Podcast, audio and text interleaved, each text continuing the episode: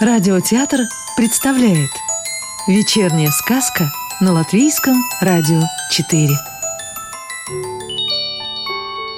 А сегодня послушаем сказку «Как буковки гостили у Лизузайки» Евгении Рузиной и Лизочки Трипсик Буковки начинают разговор. Буковки живут в книжках. Уж это Лизузайке хорошо известно – когда книжки открывают, буковки начинают разговаривать с Лизозайкой разными голосами. И чаще всего голосом бабушки Оли. Это бывает, когда вечером перед сном Лизозайка ненадолго забирается к ней под бочок. Тут бабушка Оля надевает очки, и буковки начинают разговор. О чем они заговорят, зависит от книжки, потому что книжки – это буквенные миры – дома и города и страны, а иногда маленькие деревеньки, улочки и переулки. А то еще птичьи дворы, где гуляют гуси, куры и петухи. В таких книжках с гусями и петухами обязательно есть будка с каким-нибудь кудлатым шариком, кот Васька и целая ватага крошечных цыплят. Или гусят, или щенят, или котят, или даже поросят. Это зависит от того, кто больше нравится автору. Потому что автор для буковок самый главный командир. Его фамилия стоит на книжной обложке. И больше почти нигде в книжке не встречается, но слово его ужасно важное. Раз сказал, и все в книжке строится по его хотению. С автором лучше не спорить. Буковки это знают и почти никогда и не спорят. Разве что если этот автор уж совсем никудышный, скучный, от которого уши вянут. Скажем по секрету, что и такие авторы иногда печатают свои книжки.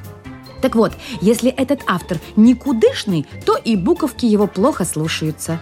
Не складываются в правильные слова, стоят кое-как, разговаривают заплетающимися голосами, не слушаются даже бабушку так что она очень скоро отказывается читать такую книжку. Тяжело вздыхает, снимает очки и просит Лизузайку заснуть.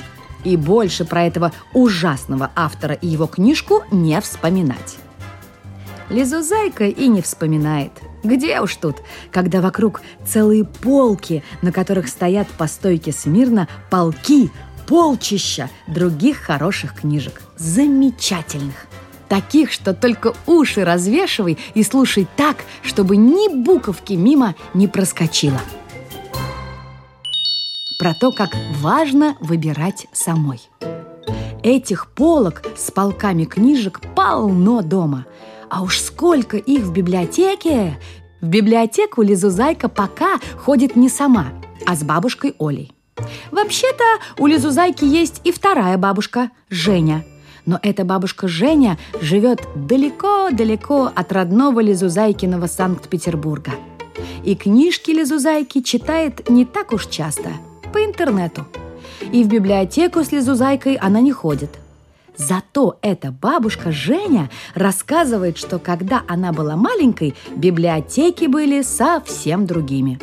Они были полны тайн – потому что в те времена в библиотеках читателей близко к книгам не подпускали, чуть ли не на пушечный выстрел. Книги и книжные полки были отгорожены от читателей низенькой, но длинной перегородкой. За этой перегородкой ходили очень важные тети-библиотекарши. Они выдавали книжки – Посмотрит такая библиотекарша внимательно и строго на читателя, например, на маленькую бабушку Женю, которая тогда, конечно, еще не была бабушкой, и торжественно удаляется к полкам с книгами. Долго ходит там в таинственной и такой притягательной глубине, выбирает и, наконец, выносит одну или две, а бывало даже целых три тонких книжечки – Пожалуйста, дорогая будущая бабушка Женя, читайте на здоровье. И приходилось вежливо говорить спасибо и брать, что дают. И потом читать, что дали. А маленькой бабушке, ох, как хотелось очутиться рядышком с полками и выбирать самой. И бабушка Женя, которая в ту пору еще не была бабушкой, мечтала, вот если бы ее мама вдруг по волшебству стала бы библиотекаршей. Тогда маленькая Женя смогла бы приходить к ней на работу и подолгу бродить между книжными полками. Самостоятельно выбирать и забираться в самую глубину, туда, где за высокими книжными стеллажами виднелся краешек письменного стола. На нем громоздились аккуратные стопки книжек и читательских формуляров, куда записывали взятые книжки. Еще там, на столе, виднелась лампа, на толстой гнутой ножке, будто склонившаяся над раскрытой книгой, зачитавшаяся. Лампа освещала желтым светом уголок стола. И этот уютный уголок в теплом желтом световом круге за книжными полками завораживал. И маленькая Женя вспоминала его, засыпая дома в своей кроватке и воображала, что ставит там, в библиотечной глубине, раскладушку и лежит и читает, пока не заснет в волшебном мире между книжными полками. Но Женина мама работала медицинской сестрой и менять профессию не собиралась, потому что работать медсестрой ведь это тоже очень увлекательно. И быть дочкой медсестры тоже очень интересно. Можно приходить к маме на ее медицинскую работу и разглядывать разные медицинские штучки в стеклянном шкафу.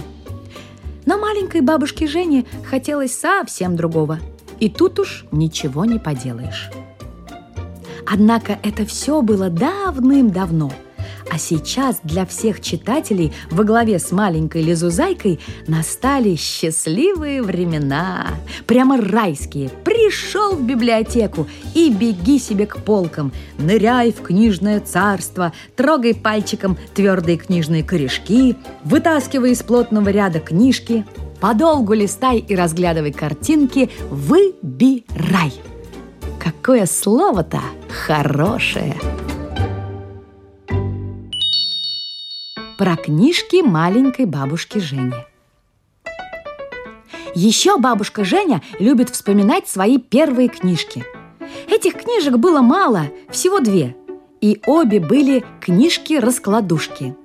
Первая – складная гармошка с твердыми картонными листами. Бабушка помнит только картинки. Может, в той книжке и правда совсем не было буквок. И значит, не было автора – а был только один художник. Зато там были медведи, бурые и яблоки.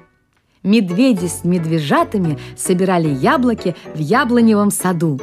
Яблоки были налитые, с крутыми боками, с красивым багровым румянцем. Развесистые деревья с бугристыми коричневыми стволами были густо-густо усыпаны ими. Достать эти замечательные яблоки, стоя в траве, мишки не могли.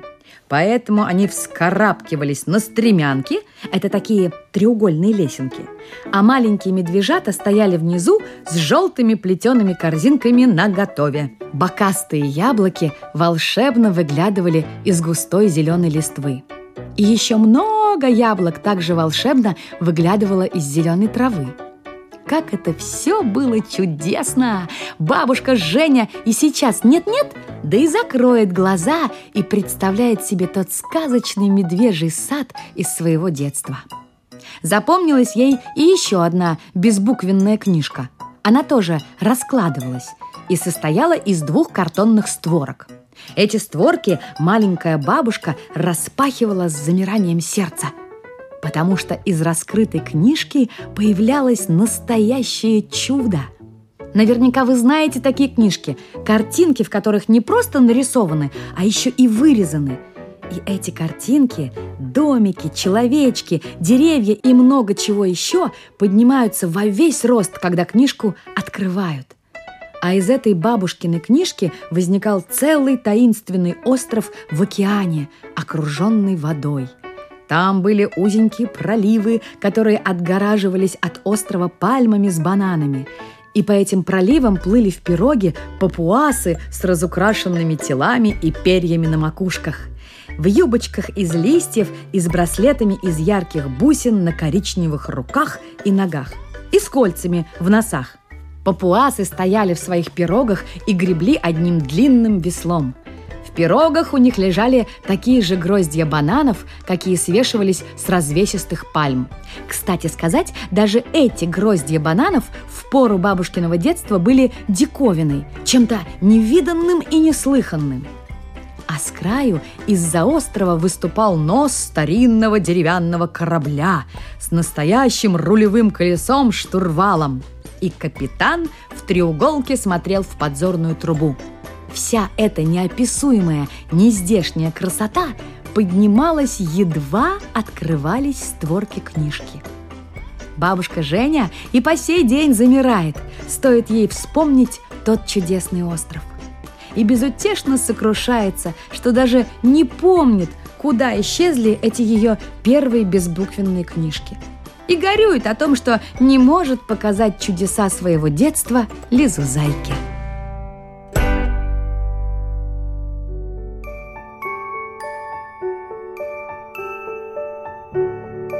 Сказку читала актриса Екатерина Фролова.